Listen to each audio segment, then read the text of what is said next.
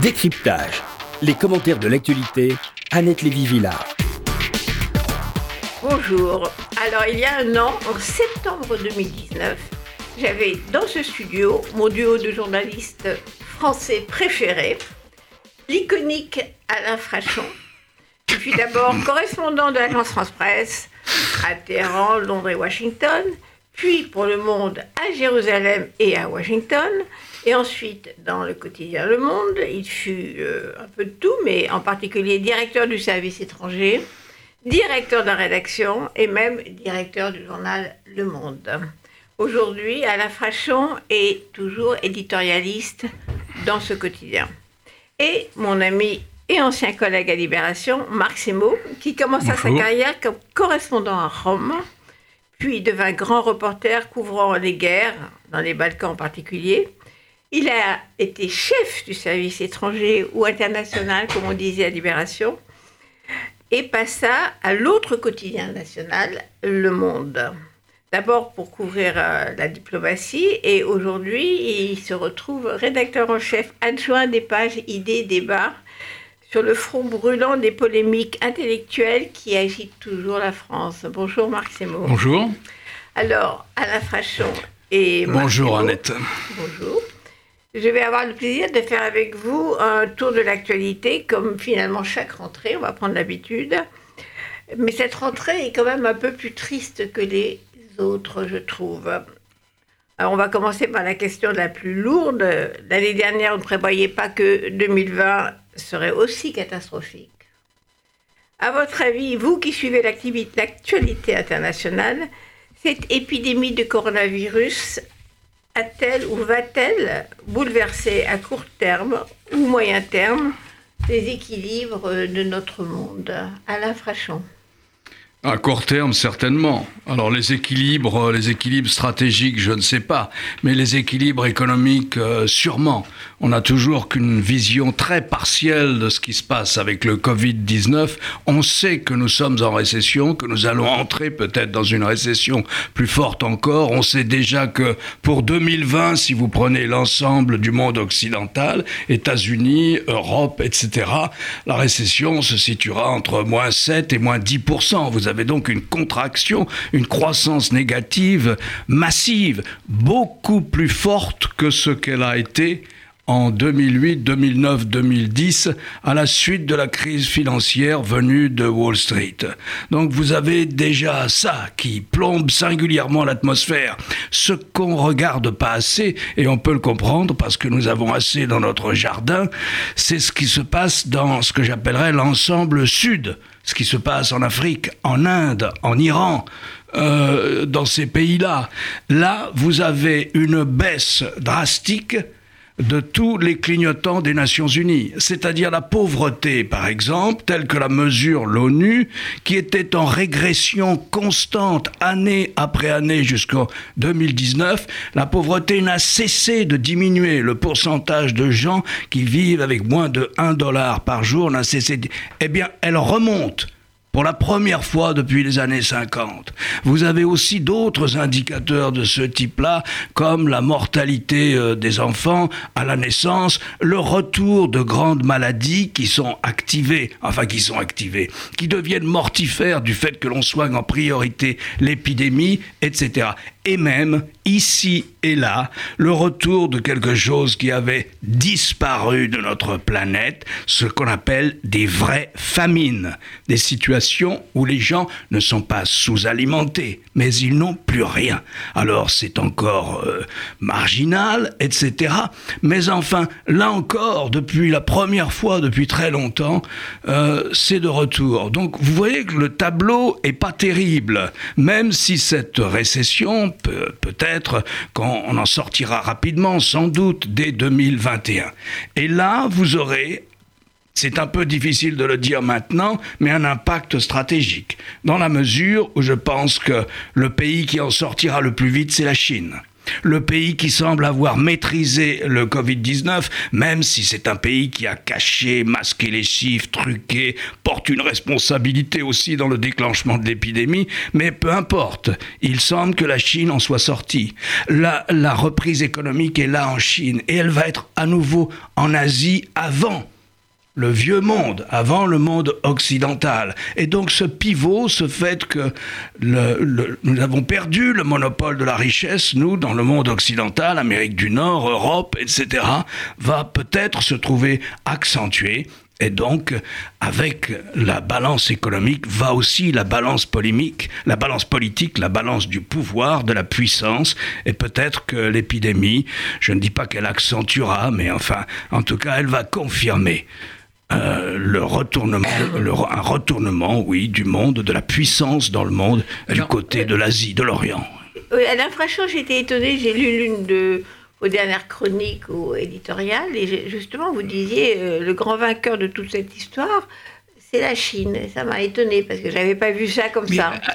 Euh, Marc Semo. Ben justement, là-dessus, autant je partage pour le reste le diagnostic pessimiste que fait Alain Frachon. Sur la Chine, je suis un peu plus, hum, je serai un peu plus prudent. Alors, ce qui est sûr, c'est que cette épidémie, hein, elle a une caractéristique, c'est pour la première fois dans l'histoire que toute l'humanité est confrontée au même moment à la même peur.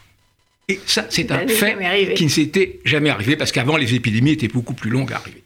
Alors, ce qui est sûr, et la, la plupart des experts là-dessus euh, concordent, c'est que cette épidémie sera moins un transformateur qu'un catalyseur qui va confirmer et exacerber des tendances préexistantes. Et c'est en ça qu'elle a évidemment un impact stratégique. Il y a une phrase très belle qui a fait fleuresse du ministre des Affaires étrangères Jean-Yves Le Drian qui disait euh, Ma crainte, c'est que le monde d'après ressemble furieusement au monde d'avant, mais en pire. Et malheureusement, on peut penser que cette phrase sera prémonitoire. Et de fait, le seul doute là-dessus, parce que ce que disait Alain sur l'appauvrissement des pays pauvres est une évidence. Un des effets de la crise sera de durcir et de renforcer les États forts, pour le meilleur et pour le pire, et d'affaiblir encore un peu plus les États faibles. La seule inconnue, c'est la Chine. Alors là-dessus, les grands experts, les grands spécialistes de la Chine ont deux diagnostics diamétralement opposés. Hein, on peut se poser la question, est-ce que la Chine, l'agressivité de la Chine, majeure, depuis six mois sur tous les plans, Notamment, on le voit par rapport à Taïwan, par rapport à ce qui se passe en mer de Chine. Est-ce que c'est parce que la Chine se sent plus forte ce qui serait l'analyse d'Alain, c'est-à-dire, bon voilà, ça a été la première à être frappée, elle a jugulé avec des mesures absolument drastiques l'épidémie, l'économie reprend, ou au contraire, parce que la Chine se sent plus faible. Ça, c'est l'analyse, par exemple, dans Le Monde qu'on a passé de Valérie Niquet, de la Fondation pour la recherche stratégique, Très bonne une grande spécialiste de, Chine, qui dit non, euh, la Chine, le modèle chinois, est profondément plombé par ce qui s'est passé. La dissimulation, le fait que euh, le mensonge a continué, son irresponsabilité par rapport à une épidémie qui a commencé à survenir à l'automne et dont seulement fin janvier on a reconnu l'ampleur la transmission de Mahom, etc. Tout ça pour un soft power chinois. Hein. La Chine ne séduit pas, ne séduisait pas, est profondément atteint, et surtout son anti-modèle, son rival, même si c'est tout petit, c'est Taïwan. On peut dire que Taïwan, face à la pandémie, hein, qui est une démocratie, qui est l'autre Chine, hein, qui se proclame toujours comme l'autre Chine, même si maintenant il y a euh, des volontés indépendantistes de plus en plus marquées, bah, Taïwan, c'est la seule vraie grande success story de la manière d'affronter l'épidémie. Un petit pays, 25, euh, je crois, millions d'habitants. Un pays non totalitaire. Non totalitaire, et qui, par la démocratie, se montre beaucoup plus efficace que la Chine avec ensuite ce qui se passe à Hong Kong, fait que Taïwan, l'idée qu'un jour on soit dans cette logique d'une réunification, ce n'est plus à l'ordre du jour, et on voit que là-dessus la Chine est ébranlée. C'est-à-dire la Chine a fait de la, diplomatie médicale, elle a envoyé des masques, machin, etc. Mais de fait, personne n'était dupe. Pour tout le monde, et là-dessus, euh, Donald Trump, avec sa crudité, a quand même dit quelque chose. Le virus chinois, non, c'est pas le virus chinois, c'est le virus du régime chinois, mais que ce soit le virus du régime chinois, c'est une évidence. Alors, Alain Frachon, si votre hypothèse de la montée en puissance de la Chine euh, profitant de cette crise planétaire euh, se réalise, qu'est-ce que ça change en fait? Je ne dis pas profitant, non.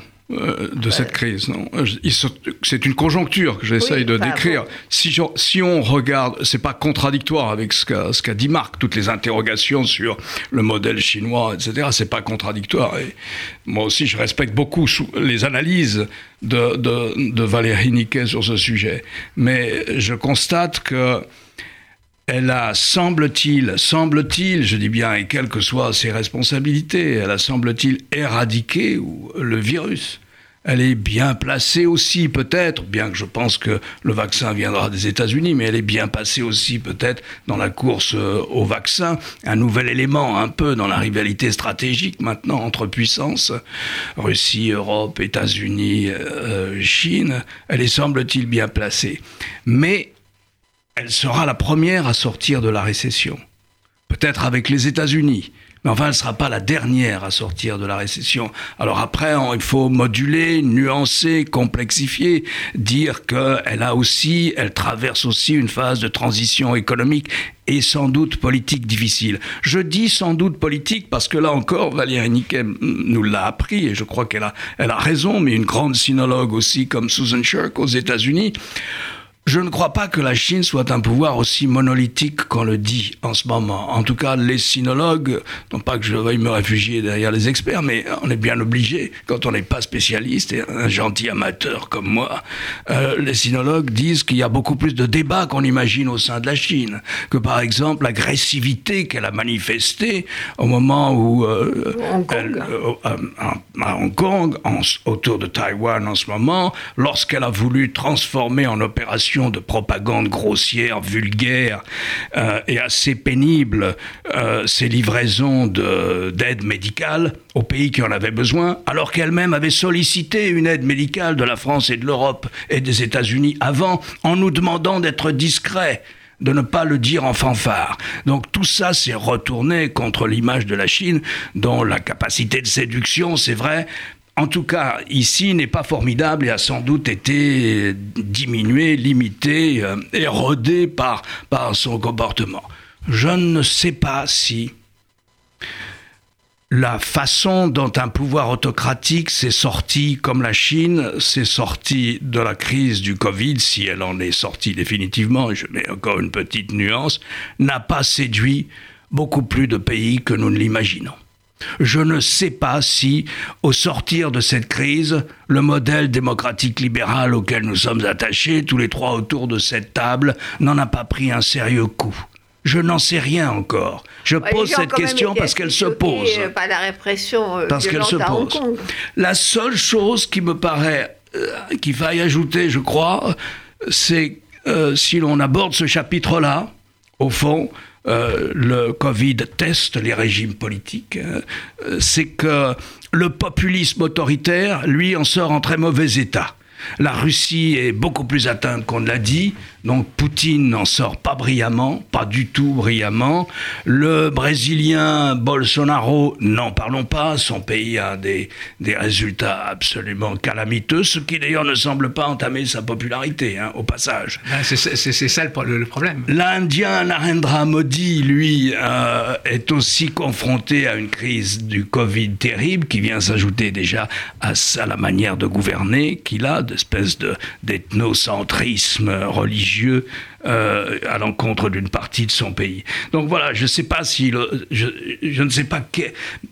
en tout cas, les populistes, ceux qui ont mis en avant des solutions simplistes, Trump, Bolsonaro, Poutine, hein, tous ceux, pour ne pas parler de Loukachenko, le, le, Biélorusse, tous ceux qui ont mis en avant des solutions relevant du yaka s'en sortent très mal leur pays s'en sort très mal. Comme dit Marc, je ne sais pas si électoralement eux s'en sortiront mal. Mais en tout cas, leur pays s'en sort très mal. Marc Semo. Oui, alors, euh, sur la Chine, euh, je, pense que malgré donc, le, fait qu'elle puisse juguler, euh, qu'elle ait jugulé la, pandémie, on verra, mais c'est quand même extrêmement révélateur de toutes les failles du système. Bah, d'abord, cette pandémie, elle naît de quoi? Aujourd'hui, à peu près tout le monde est d'accord. D'un trafic sur les marchés d'animaux de laboratoire qui servaient à tester un certain nombre de virus. Donc on trouve la corruption. La deuxième chose, on trouve le secret, la peur de, prendre des responsabilités. Donc plus on réfléchit à cet effet de la pandémie, plus, alors c'est vrai que c'est quelque chose qui est peut-être qui, n'est pas de masse, mais quand, disons, tous les spécialistes médicaux réfléchissent un peu à ce qui s'est passé en Chine, c'est quand même extrêmement révélateur de toutes les fragilités apparentes d'un modèle et de la manière dont, euh, dans des moments de crise, ce modèle, ce, pouvoir chinois, ne peut réagir que par deux choses. D'abord le blackout, ce qui s'est passé. Personne ne peut croire sérieusement aux 3000 ou même 6000 morts avancés par Pékin. Tout le monde dit, est-ce qu'il faut mettre 1, 2 ou 3 zéros? En plus Donc tout ça, je pense, ébranle profondément la Chine. En même temps, ça ne veut pas dire que le pouvoir est ébranlé, parce que le pouvoir verrouille, le pouvoir euh, tient le pays, le contrôle social, bah, y compris par l'utilisation de, toutes les nouvelles technologies, est absolument terrifiant. Donc le, pouvoir est fort, mais si d'ailleurs fait peur, parce que ce pouvoir qui peut se sentir un peu menacé, peut être au contraire de plus en plus tenté par des aventures extérieures. Sur les populismes, je suis entièrement d'accord avec Alain, en nuançant. C'est-à-dire que le virus a été aussi un effet d'aubaine. On l'a vu en Europe, avec Viktor Orban. Dès que la pandémie commence à toucher l'Europe, Viktor Orban passe au nom de la lutte contre le virus. Hein, Viktor Orban, c'est le Premier ministre hongrois, euh, pour le moins autoritaire et populiste, bah, passe des mesures absolument liberticides au nom de la lutte contre le virus, en, en profite pour totalement bloquer les frontières, ce qui, a toujours, été euh, son programme.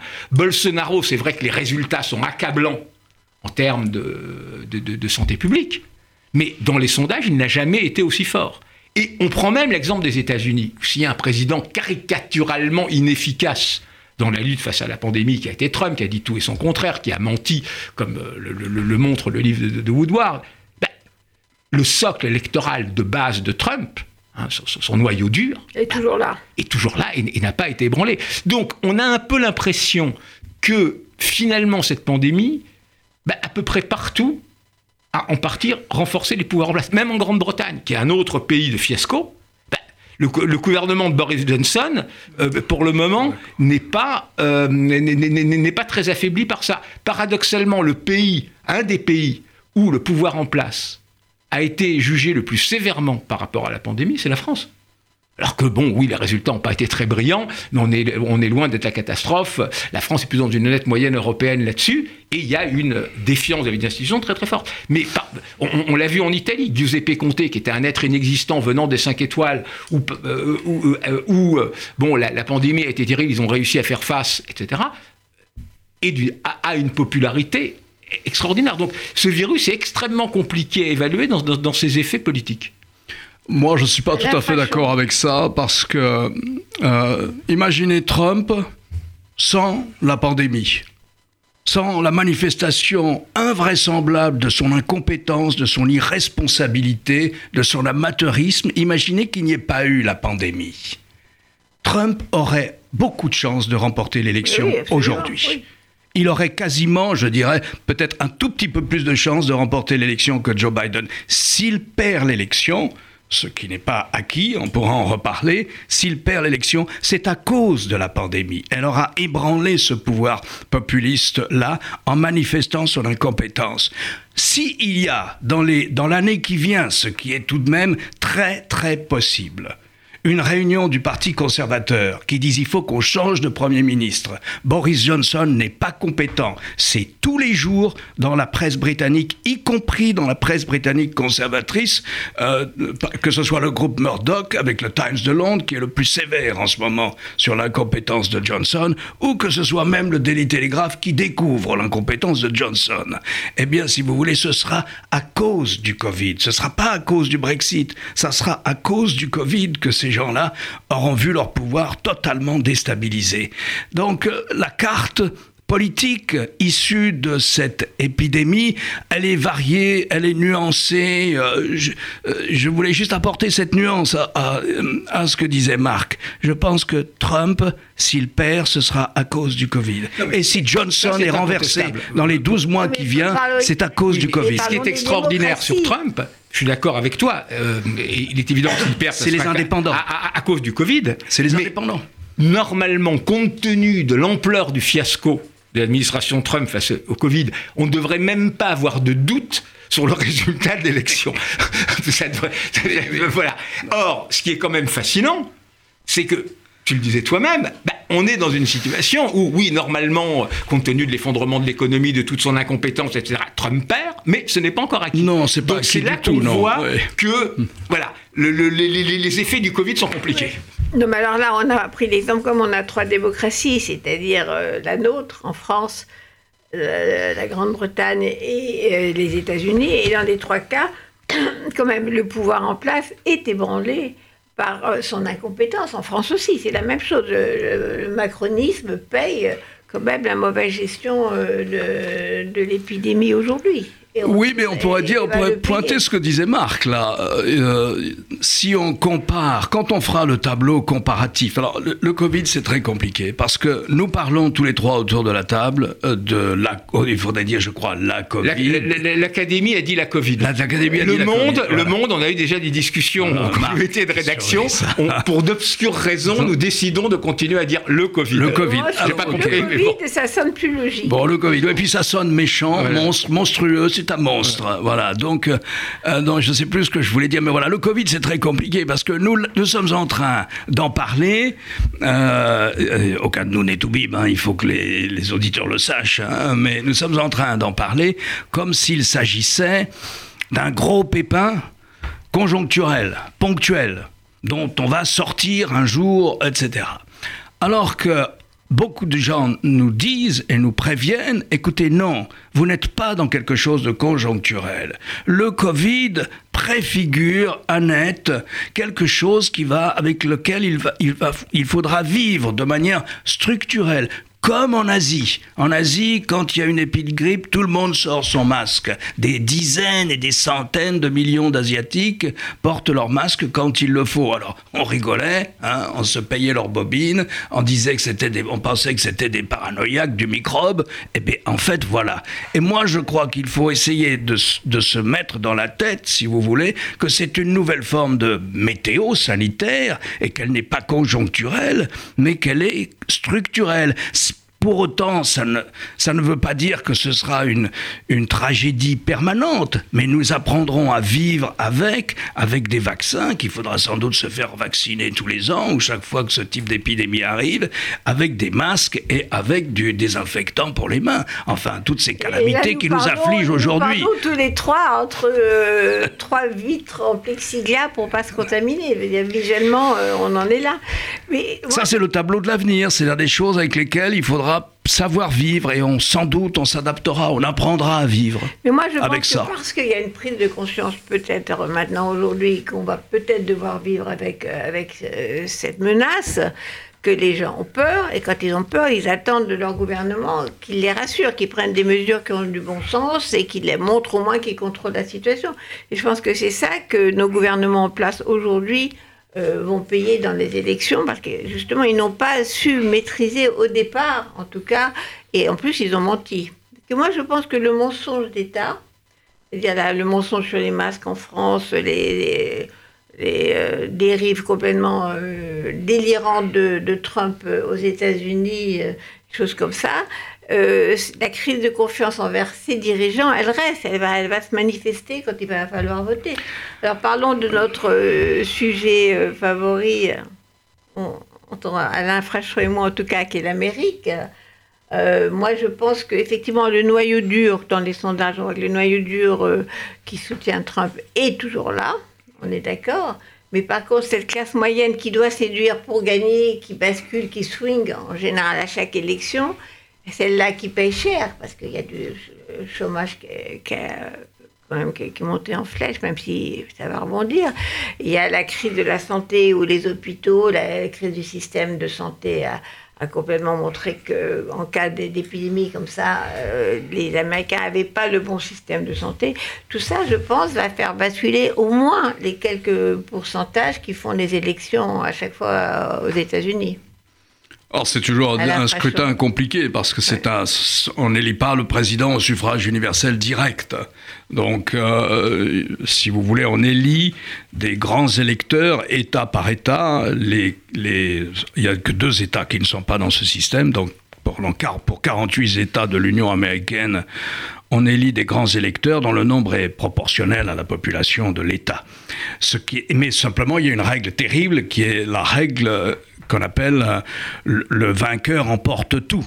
C'est-à-dire que si vous gagnez Annette contre moi euh, l'État du 13e ou du 14e arrondissement, vous empochez tous les grands électeurs du 13e ou du, 40, euh, du 14e arrondissement, même si j'ai perdu que d'une voix face à vous.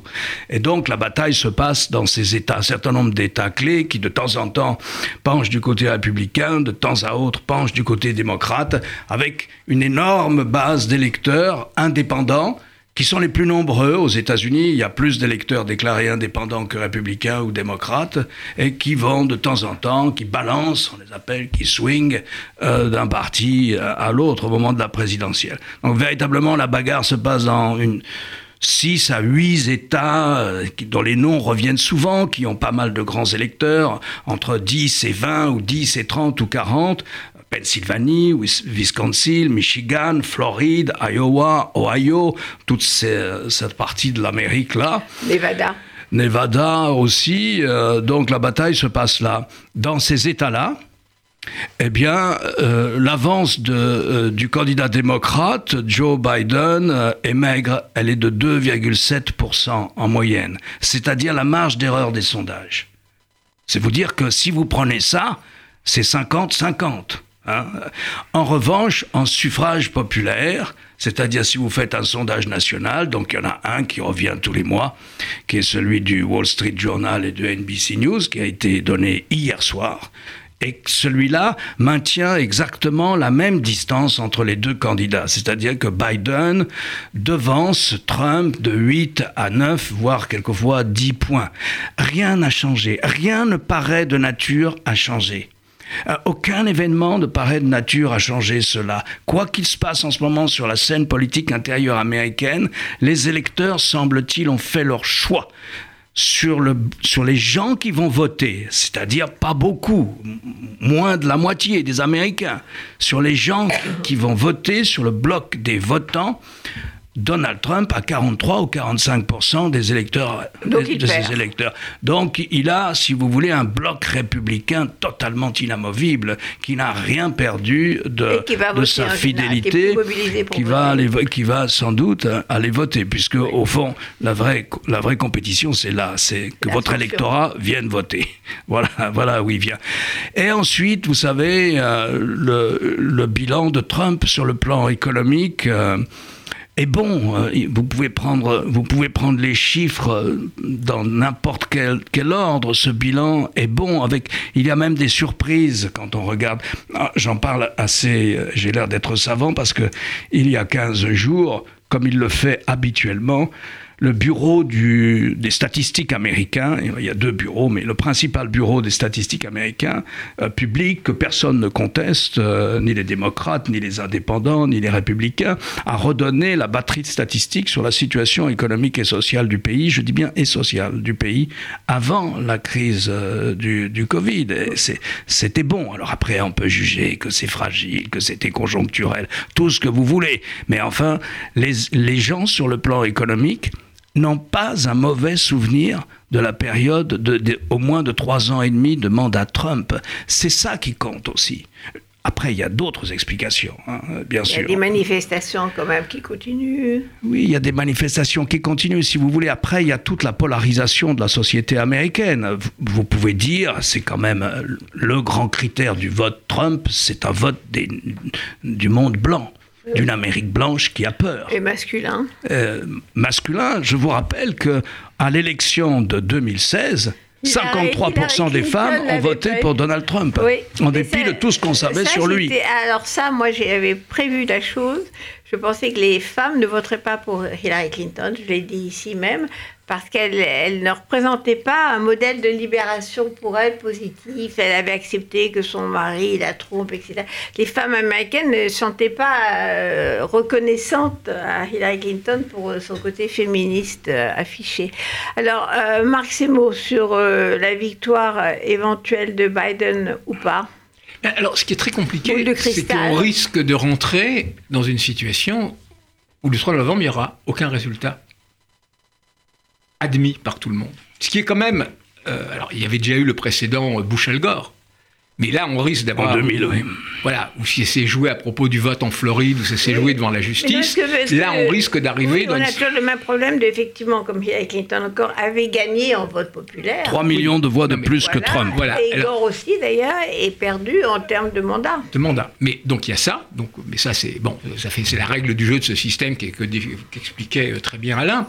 Mais la question c'est qu'aujourd'hui, des deux côtés, il y a une espèce de défiance sur ce que pourrait être le résultat. Hein, pour la première fois, on considère que, bon, oui, ce vote populaire, euh, bon, les, les grands électeurs, voilà, mais des deux côtés, il y a cette espèce de défiance de fond. Et le grand risque, surtout, alors que une des possibilités les plus, voire la plus probable, c'est qu'il n'y ait pas une immense avance, notamment même au niveau des grands électeurs d'un des deux candidats, que chacun des deux camps Conteste. conteste, utilisant alors la question du vote par correspondance extrêmement compliquée, qui en plus vont arriver après. C'est-à-dire on est dans une situation où on peut, par exemple, imaginer que à chaud, d'une très très courte tête, Trump gagne, et qu'ensuite, avec le dépouillement du vote par correspondance, le résultat se renverse. Vous imaginez ce qui va euh, se passer. Donc déjà, Trump hurlant à la fraude, se barricadant quasiment à la, à la Maison-Blanche. Ou le contraire. Donc on est dans une situation où il y a une telle polarisation aujourd'hui aux États-Unis, sans précédent depuis la guerre de sécession, que ben, des deux côtés, il y a une espèce de remise en question euh, du- des- résultats. Et c'est là d'ailleurs qu'au-delà euh, que la question de la, du remplacement de Ruth euh, Ginsburg C'est crucial. crucial à la Cour suprême est crucial parce qu'au-delà même de ce qu'il en sera du futur, est-ce qu'un juge conservateur ou une juge conservateur va pour des années plomber et donner une majorité automatique conservatrice à la Chambre, à la hum, Cour suprême, il y a le risque que déjà à très court terme se pose la question de ce soit la Cour suprême qui décide du vainqueur, en fonction des recours, contre-recours, recomptage, euh, euh, euh, procédure, etc. Et c'est extrêmement dangereux. Et donc l'enjeu est immense. Donc on s'aperçoit là qu'une démocratie que l'on pensait être une des démocraties les plus solides, et c'est vrai que les institutions démocratiques américaines restent solides, aujourd'hui on a des doutes. On a l'impression d'être dans un pays où euh, le perdant, enfin ce truc genre euh, euh, d'Europe de pays euh, et, non démocratiques où le perdant conteste les élections et dit je vais boycotter l'Assemblée. Euh, donc ce qui est extrêmement préoccupant. Oui, c'est pour ça que euh, la juge euh, Ruth Bader Ginsburg aurait mieux fait quand même. On aurait préféré qu'elle Ah, tienne. tout le monde aurait préféré qu'elle tienne plus, encore un mois. Voilà, un mois et demi, parce que la- le remplacement à toute vitesse euh, euh, du poste de juge suprême est quand même crucial, comme vous venez de le dire, euh, Marc Semo. Parce que si contestation il y a, c'est en définitive, je perds ma voix là, en définitive, effectivement, la Cour suprême qui va devoir euh, trancher, euh, trancher le résultat des élections. Pas sûr, c'est des procédures compliquées. Ça s'est passé comme ça en Floride par un accord entre les deux parties. Euh, Pour recompter. Ce que dit pour Pour faire recompter. pour recompter et après on a soumis leur- la manière dont les votes avaient été recomptés à, à la Cour suprême qui a dit bon ben, si on si on s'en tient à ce recomptage euh, c'est Bush qui gagne euh, l'élection et immédiatement ça pouvait être contesté. Il y avait encore des recours possibles notamment mais à ce moment-là le recours va devant le Congrès le Congrès précédent, pas celui qui vient d'être élu, puisque celui qui vient d'être élu ne siège qu'à partir du 3 janvier. Donc c'est le Congrès actuel. Voilà, alors c'était comme ça. Mais euh, Al Gore, pas seulement démocrate euh, euh, du nom de son parti, mais vrai démocrate, a estimé qu'on ne contestait pas le recomptage agréé par la Cour suprême. Il n'était pas obligé de le faire. Il pouvait dire maintenant on va devant le Congrès, c'est le Congrès qui va contrôler le vote en Floride et qui décidera. Simplement, lui, il a considéré que voilà, le jeu des institutions tel que les deux parties l'avaient agréé était celui-là. C'est vous dire qu'on n'est pas dans le même monde. On est dans un monde américain, on est aux États-Unis, dans un pays, pour reprendre ce que disait euh, Marc tout à l'heure, dans un pays où le mandat Trump aura profondément ébranlé la démocratie américaine. Moi, je ne dis pas que les institutions américaines ont bien tenu le coup, je pense qu'elles n'ont pas bien tenu le coup. Je pense qu'un certain nombre d'institutions n'ont pas bien tenu le coup. Par exemple, du temps de tout temps, lorsqu'une commission du Congrès dotée de pouvoirs judiciaires convoque un directeur d'administration, ce directeur d'administration va témoigner devant la commission du Congrès. Et s'il le faut, on envoie la police pour le chercher. Eh bien, cette règle-là, que l'administration Trump a refusé. Il a interdit à ses collaborateurs, à la plupart de ses collaborateurs, d'aller témoigner devant le Congrès, a été violé purement et simplement. Et vous avez ensuite un tas, un, tas d'autres mécanismes qui, s'ils ne sont pas institutionnels, font partie de la pratique institutionnelle, de poids et contrepoids, qu'ils ont violés jour après jour après jour. Et enfin, quand vous érigez le mensonge et la contre-vérité comme méthode de gouvernement à ce point-là, vous esquintez aussi, vous abîmez profondément ce que doit être une démocratie ou la pratique de, la démocratie. Donc je pense que les institutions n'ont pas bien fonctionné, qu'elles auraient dû être beaucoup plus, euh, comment dire, actives, et que si les euh, véritablement, ce qu'on reproche à Trump, c'est beaucoup plus grave que ce qu'on a reproché à un président qui a été destitué comme Nixon. Beaucoup plus grave que ce qu'on a reproché à Bill Clinton, qui lui aussi a fait l'objet d'une procédure en destitution. Nixon a préféré démissionner, là encore, ça l'honore, avant d'être destitué sans doute par le Congrès. Donc moi je pense qu'elles n'ont pas bien fonctionné, que dans une démocratie qui fonctionne bien, Trump aurait dû être destitué aurait dû être destitué. Et que d'ailleurs, une partie de son acharnement, lui et son clan, à se maintenir au pouvoir, est profondément liée à la peur des procès qui vont lui tomber dessus s'il n'est pas élu. Donc si vous déconnectez sa pratique du pouvoir, euh, si vous l'isolez, vous verrez que dans l'histoire de, de l'Amérique, de l'Union américaine, au moins depuis les années 50, aucun président n'aura autant violé, foulé aux pieds, malmené le système institutionnel américain, qui n'est pas resté le même, qui a évolué, etc., etc. Alors voilà, donc voilà la situation dans laquelle on est. Si d'ici au 3 janvier, les sénateurs, ça se jouera à trois sénateurs. Le Haut Sénat des États-Unis, qui doit notamment entériner les grandes nominations. Donc le, Sénat doit entériner les choix du président pour... pour l'instant est à majorité républicaine. Voilà, alors c'est neuf juges. C'est marqué nulle part que ça doit être neuf juges. C'est une, pratique, c'est neuf juges. Bon, on, peut dire, on pourrait instituer une autre pratique. Mais pour le moment, c'est neuf juges. La majorité républicaine est là. Mais si, si c'est encore un juge républicain, il y aura six juges qui sont systématiquement, qui seront du côté des conservateurs, qui seront du côté des républicains.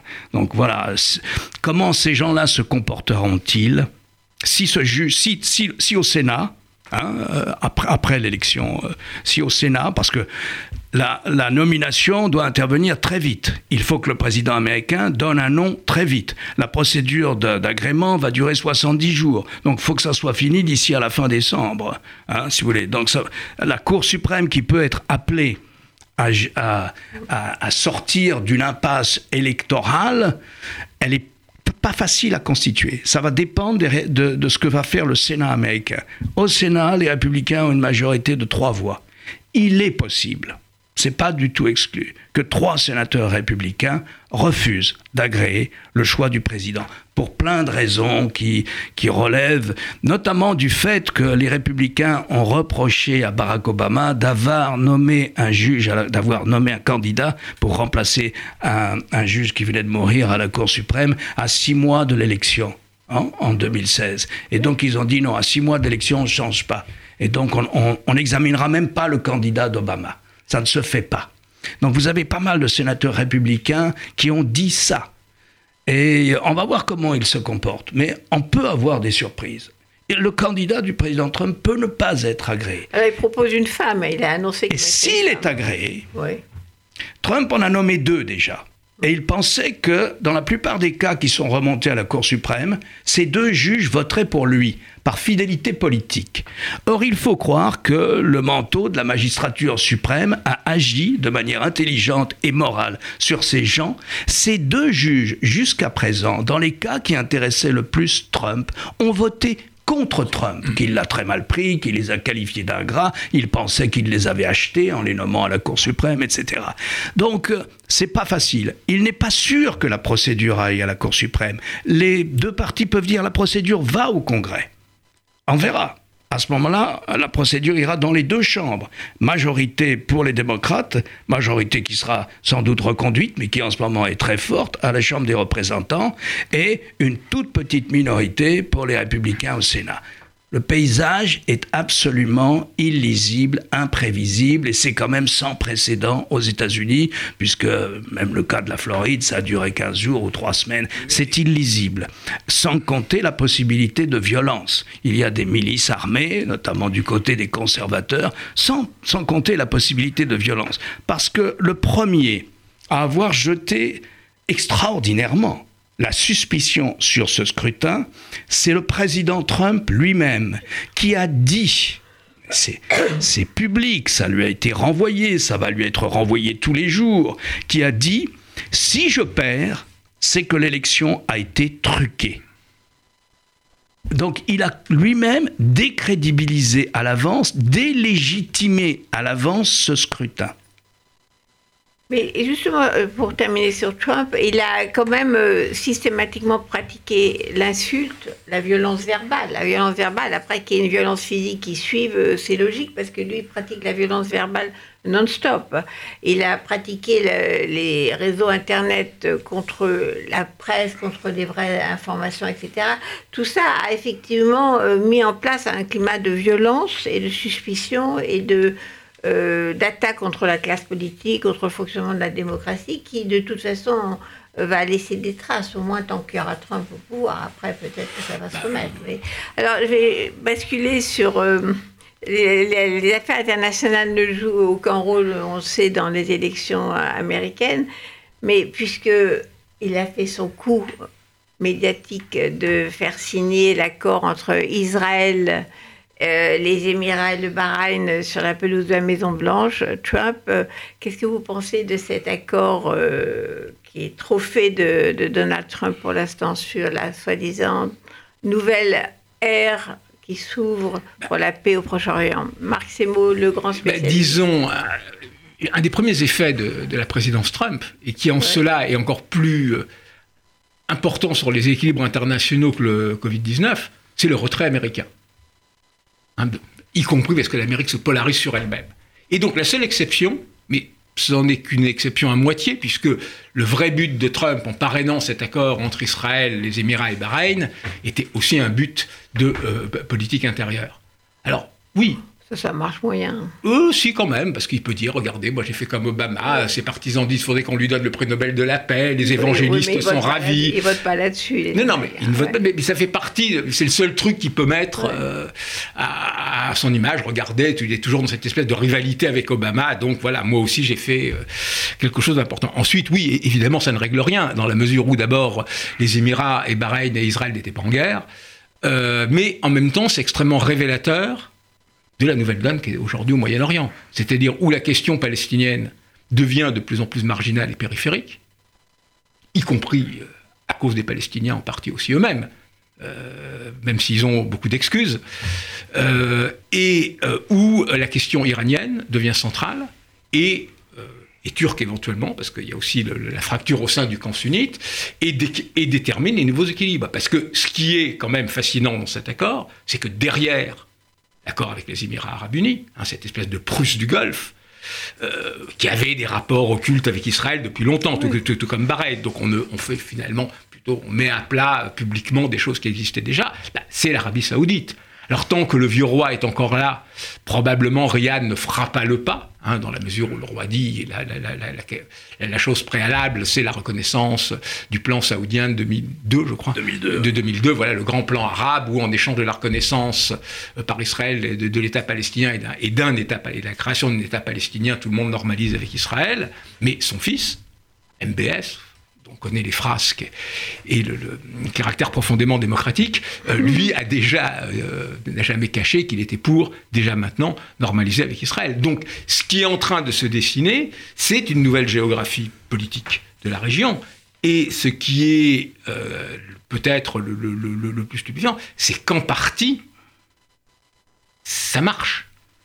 Alors, ça ne règle rien, il restera toujours cette bombe à retardement de la question palestinienne, du désespoir dans les territoires, de Gaza, enfin tout ça. Et on le voit d'ailleurs avec la Covid, hein, des endroits les pires pour la Covid aujourd'hui, un huis clos absolument terrifiant dans la pandémie et, Gaza. Mais malgré ça, ça devient quelque chose que l'on met de plus en plus de côté. Et finalement, cette nouvelle recomposition en train de se faire. Alain Frachon. Oui, ça fait partie, c'est ce que j'appelle le, monde nouveau, qu'on aurait eu du mal à imaginer encore il y a 5 ou 10 ans, mais il faut s'y faire. Les choses ne seront plus jamais comme avant, c'est le monde nouveau, tout à fait. Et dans le monde nouveau, eh bien, il y a une lente et inéluctable insertion euh, d'Israël dans son environnement arabe, avec une normalisation des relations entre le monde arabe et Israël. Alors c'est encore une normalisation euh, partielle. Euh, ce ne sont pas des accords de paix, puisque ce sont des pays qui, Bahreïn et l'État des Émirats arabes unis, cette fédération d'Émirats, n'ont jamais été en guerre avec Israël. Et comme le rappelait Marc, ça fait 20 ans qu'ils ont des relations, ou 25 ans avec Israël. Donc c'est pas des accords de paix, puisqu'ils n'ont jamais été en guerre. Mais euh, voilà, mais il y a eu d'abord des pays de la ligne de front, l'Égypte, et puis la Jordanie, et puis maintenant il y a les pays du Golfe qui comptent de plus en plus. Je dirais pas que c'est la Prusse du Golfe, je dirais que c'est Sparte du Golfe, plutôt l'État des Émirats arabes unis, c'est-à-dire c'est les plus modernes, euh, pas sur le plan des institutions, hein, mais pas sur le plan de, la démocratie, on oublie ça tout de suite, une autocratie impitoyable, mais sur le plan de l'éducation supérieure, sur le plan de la recherche scientifique et sur le plan militaire. C'est les seuls qui ont quelque chose qui ressemble à un véritable instrument militaire avec une volonté diplomatique de sceller cet accord entre, enfin cet accord, cette alliance euh, qui n'est pas institutionnelle, mais de facto, cette alliance entre un certain nombre de pays arabes, euh, à commencer par l'Arabie saoudite, euh, et, Israël face à l'expansionnisme iranien, face à, là encore, cette nouveauté qui fait quand même partie euh, de ce monde nouveau, même si ça existe depuis quelques années, cette nouveauté qui fait que la vie politique irakienne se décide en partie à Téhéran, la vie politique syrienne se dessine en partie à Téhéran parce que l'Iran possède une partie de la Syrie, et la vie politique libanaise se décide aussi en partie à Téhéran. Donc face à cette installation d'une puissance non arabe dans le monde arabe, quelles que soient les motivations de, l'Iran, eh bien il y a de facto cette alliance. Alors tout le monde porte des responsabilités dans la marginalisation de la question palestinienne, y compris par Israël, qui est la partie la plus forte dans cette histoire. Mais tout le monde porte des responsabilités, naturellement, le monde arabe, y compris les Palestiniens. Mais on peut dire aussi qu'une des responsabilités directes de cette marginalisation de la question palestinienne, c'est la République islamique d'Iran et son expansionnisme naturel, si vous voulez. Ce qui est assez bizarre dans la mesure où la République islamique d'Iran, ça c'est paradoxal, se veut le porte-parole de la cause palestinienne et, et dont les dirigeants disent que historiquement Israël est appelé à disparaître. Alors voilà, vous pouvez parler de marginalisation de la cause palestinienne. Ou vous pouvez dire aussi, comme le dit dans la revue Regard très bien Elie Barnavi, vous pouvez dire aussi que maintenant, plus que jamais, la question palestinienne est une question israélienne. La question palestinienne renvoie Israël au type d'État et de puissance qu'il veut être il y a une israélisation de la question palestinienne. Elle ne fait peut-être plus partie de la cause arabe, même si dans la tête, dans la psychologie collective des Arabes, elle pèse sentimentalement très forte. Mais elle ne fait plus partie de la cause arabe pour plein de raisons d'ailleurs, dont les Arabes portent la responsabilité. Ils s'en sont suffisamment servis pour se maintenir au pouvoir, toutes les dictatures que nous avons connues dans les années 60, 70 et 80.